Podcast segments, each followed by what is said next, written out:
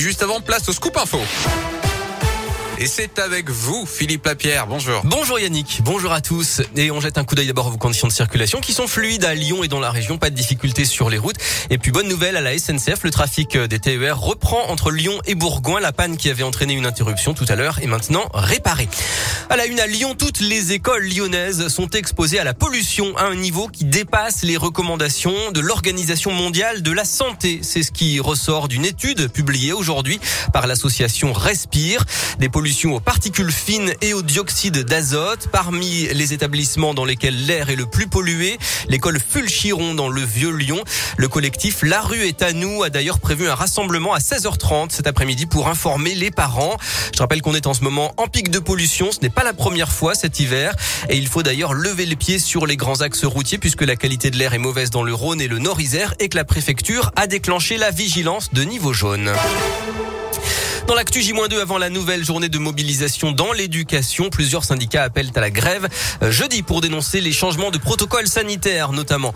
Un témoignage accablant dans l'affaire du père Rib selon France 3, un ancien séminariste affirme avoir alerté sa hiérarchie dès la fin des années 70 après avoir trouvé des centaines de dessins pédopornographiques signés du prêtre. Ses responsables de l'époque lui auraient reproché de fouiller dans les affaires des autres.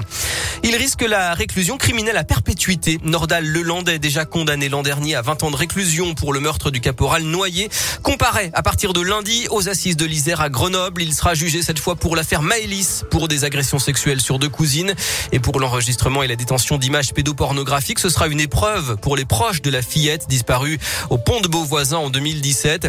Fabien Rajon est l'avocat de sa mère et de six membres de sa famille. L'attente principale de mes clients, c'est que la justice, la, la cour d'assises, prennent toute la mesure de la dangerosité de Nordal Lelandais. Parce qu'au fond, mes clients, comme tous les invités euh, à ce mariage, ont été trompés par euh, Nordal Lelandais.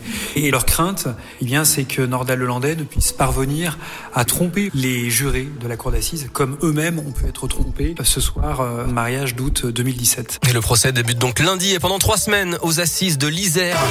Gaël Monfils en difficulté, le Français affronte Matteo Berrettini pour une place en demi-finale de l'Open d'Australie.